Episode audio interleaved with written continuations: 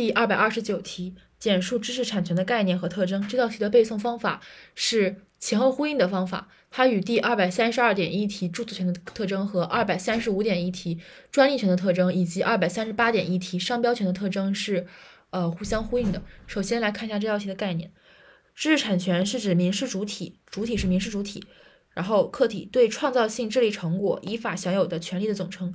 注意，客体是创造性智力成果。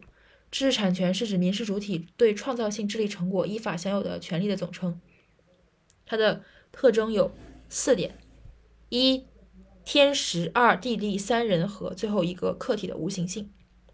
首先，天时时间性，时间性意味着依法产生的知识产权一般只在法律规定的时间期限内有效，超出知识产权的法定保护期后，该知识产权消灭，有关智力成果进入公共领域，人们可以自由使用使用。所以，一是时间性。一般有保护期，但是呃，商业秘密、地理标志没有。比如说商业秘密权、地理标志权、商号权等，可以长期予以保护。这些少少数知识产权是没有时间限制的。第二，地利地地域性，知识产权的地域性是指一项知识产权只在其产生的特定国家或地区的范围内有效，不具有域外效力，其他国家没有必须给予保护的义务。就是说，只在其产生的特定国家和地区的领域内有效，不具有域外效力。这是地利。第三，人和。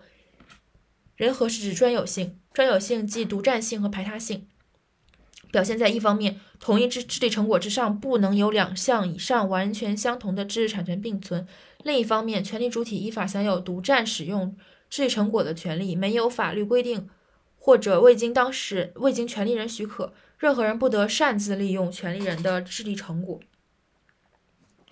就是独占性和排他性的问题。所以，然后最后再额外加一点是客体的无形性。知识产权的客体是智力成果，智力成果不具有意识形态，呃，不具有物质形态。所以，一时间性，二地域性，三专有性，四客体的无形性。